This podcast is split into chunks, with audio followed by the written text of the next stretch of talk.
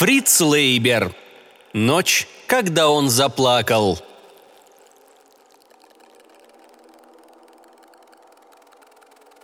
Я посмотрела украдкой вниз, на две белоснежные горки с рубиновыми вершинами, упрямо выпиравшими из моей блузки. Было ясно, такие просто не могут не подействовать. И когда его большая машина с откидным верхом медленно поплыла мимо уличного фонаря, у которого я стояла, я презрительно отвернулась. Машина дала задний ход. Я улыбнулась. Мои великолепные молочные железы, как я и рассчитывала, сработали. «Привет, красотка!» С первого взгляда я поняла – это и есть мужчина, с которым я должна установить контакт. Лицо наемного убийцы. Красивое. Рост 6 футов с лишним. В общем, потрясающий. Он протянул руку, чтобы открыть низкую дверцу, но я, не дожидаясь, перепрыгнула через нее и села с ним рядом. Машина понеслась вперед. «Как тебя зовут, роскошный мужчина?» – спросила я. Он не счел нужным ответить, хотя раздел меня глазами. Но я не сомневалась, что мои молочные железы меня не подведут. «Красавчик Милейн, популярный писатель, так?» С наигранной непринужденностью спросила я. «Возможно», – бесстрастно ответил он. «Тогда чего мы ждем?» – спросила я и задела его левой молочной железой. «Послушай, красотка», – холодно сказал он мне. «Сексом и правосудием здесь распоряжаюсь я. Его правая рука обняла меня. Я покорно к нему прижалась, по-прежнему задевая время от времени левой молочной железой. Машина ускорила ход. Небоскребы по сторонам дороги уступили место траве и деревьям. Машина остановилась.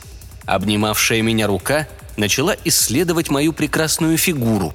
И тогда я деликатно отодвинулась и сказала «Красавчик, дорогой, я из галактического центра». «Это журнал? Ты редактор?» – выдохнул он. «И нас очень интересует, как сексом и правосудием распоряжаются на разных планетах», – продолжала я. «Судя по твоим романам, отношение к сексу у тебя не совсем правильное». На лбу у него появились вертикальные морщинки в сантиметр глубиной. «О чем это ты, красотка?» Отдернув руки, злобно и подозрительно спросил он. «В двух словах. Ты, кажется, считаешь, что секс существует не для продолжения рода или взаимной радости двух существ. Ты, кажется...» Точь в точь, как герои его книг, он выхватил из перчаточного ящика огромный револьвер. Я мгновенно поднялась на свои нижние щупальца. Сейчас у них был вид красивых женских ног. Он приставил дуло к моей диафрагме. «Именно это я имела в виду, красавчик», только и успела я сказать до того, как моя необычайной красоты диафрагма стала брыжущим красным месивом. Я перекувырнулась спиной через борт машины и распласталась на мостовой. Привлекательный труп с задранной юбкой. Победно фыркнув, машина тронулась с места – но я, для большего удобства, вернув своей руке ее подлинный вид щупальца, крепко ухватилась за задний бампер.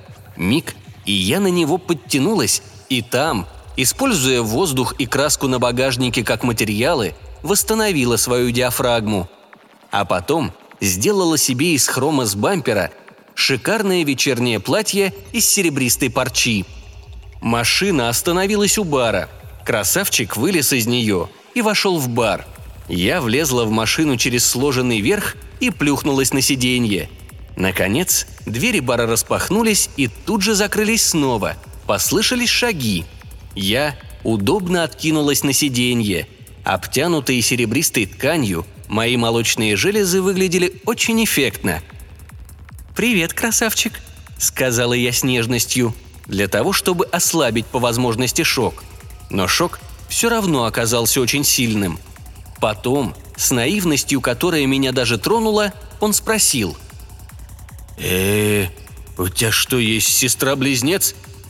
«Возможно», — сказала я, пожимая плечами, отчего мои молочные железы восхитительно задвигались. «И что ты делаешь в моей машине?»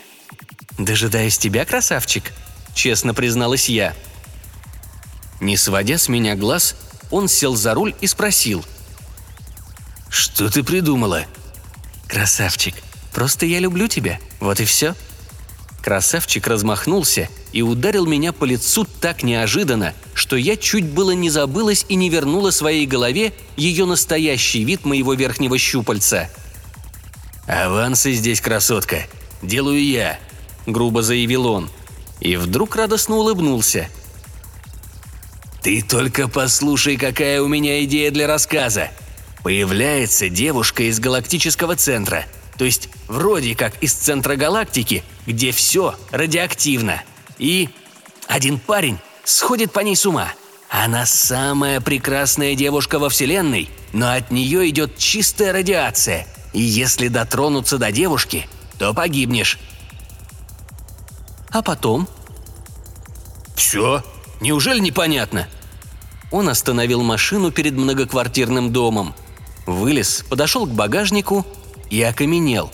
Он увидел, что бампер серый, хромовое покрытие с него исчезло. Он перевел взгляд на меня. Я стояла под фонарем, и серебристая парча на мне в свете фонаря ярко сверкала. «Свихнуться можно», — нервно сказал он. А потом нырнул в подъезд, явно чтобы от меня удрать. Но я тут же за ним последовала, и мы оказались оба в тесном лифте. И когда он открывал дверь в свою квартиру, то заметно ко мне потеплел и шлепком поощрил переступить порог. Внутри все оказалось таким, каким я себе представляла. Тигровые шкуры, козлы с ружьями, распахнутая дверь в спальню, бар, книги в кожаных переплетах, написанные хозяином квартиры. Огромный диван, засланный шкурой зебры. А на шкуре красивая блондинка в прозрачном неглиже. Лицо у блондинки было ледяное. Я остановилась в дверях, как вкопанная – он оттолкнул меня и прошел вперед. Блондинка уже соскочила с дивана. Из ее ледяных глаз смотрела смерть. «Подлец!» – процедила она сквозь зубы.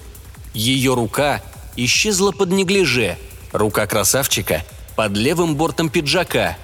Даже не успев об этом подумать, я вернула своим рукам их настоящий вид – верхних спинных щупальцев – схватила одним красавчика, другим девицу за локоть и резко дернула. Оба испуганно обернулись, но увидели только, что я стою спокойно в 20 футах от них. Я превратила щупальца снова в руки, так быстро, что красавчик с девицей ничего не заметили. «Чтоб духу этой бродяжки здесь не было!» Бросила я презрительно и направилась к бару. «Осторожней на поворотах, красотка!» – предостерег он меня – я выпила залпом литр виски и, не поворачивая головы, спросила. «Бродяжка, все еще здесь?» «Осторожней на поворотах, красотка», — повторил он. «Молодец, красавчик!» — воскликнула блондинка. «Подлец!» – парировала я и будто за оружием сунула руку себе под подол. Пушка красавчика издала звук, похожий на кашель, а я уже сдвинула голову на дюйм, чтобы пуля попала мне точно в правый глаз. Заодно она превратила в кашу мой затылок. Я подмигнула красавчику левым глазом и упала спиной в темноту спальни. Лежа на полу, я за 17 секунд восстановила глаз и затылок.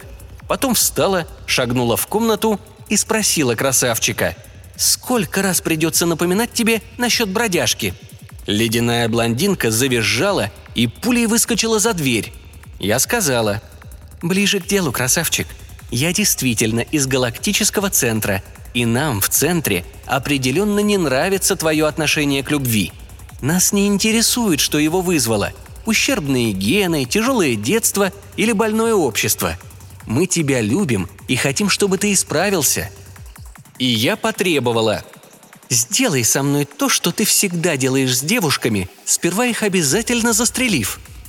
На губах у него выступила пена. Он выхватил свой огромный револьвер и, стреляя в разные мои части, опорожнил весь барабан, но попал только в два из моих пяти мозгов, так что на мне его стрельба не отразилась. Обливаясь кровью, Я повалилась в ванную. Раны я залечила мгновенно, но мое серебристое платье превратилось бог знает во что. Поэтому я влезла в вечернее платье с открытыми плечами, обнаруженное мною в ванной. Оказалось, что оно мне впору и очень идет. Красавчик тихо рыдал в спальне и осторожно бился о спинку кровати головой. «Так вот», — сказала я, неслышно войдя в спальню, — «насчет любви». Он подпрыгнул до потолка и, упав на ноги, кинулся в переднюю. Допустить, чтобы он убежал и поднял шум, я не могла. Указания центра на этот счет были вполне определенные. Не раздумывая, я выпустила пару щупальцев ему вслед. «Не бойся, красавчик!» – успокоила я его, притянув к себе. И только тут сообразила, что в торопях использовала не пару, имевшую ветрук, а другую – ту, которую я скрывала в обличье своих прекрасных молочных желез. Звуки, которые он издавал, вызвали у меня некоторый страх. Я отпустила его и попыталась восстановить свой безупречный человеческий облик, но в спешке превратила в молочную железу самое верхнее щупальце, замаскированное под человеческую голову. И тогда мне все это надоело, и я вернула себе целиком, за исключением голосовых связок и легких, свой истинный вид. Я имела право немного расслабиться, ведь, конце концов, я выполнила задание, и отныне красавчика будет трясти от одного вида бюстгальтера на витрине. И однако мне было больно смотреть на его страдания, и я стала ласково гладить его щупальцами, снова и снова объясняя, что я обыкновенный осьминог, и что меня на это задание галактический центр послал только потому, что мне очень удобно превращать свои семь конечностей в семь конечностей самки рода людей. И снова и снова говорила о том, что люблю его. Но мои слова почему-то не действовали. Он рыдал и рыдал –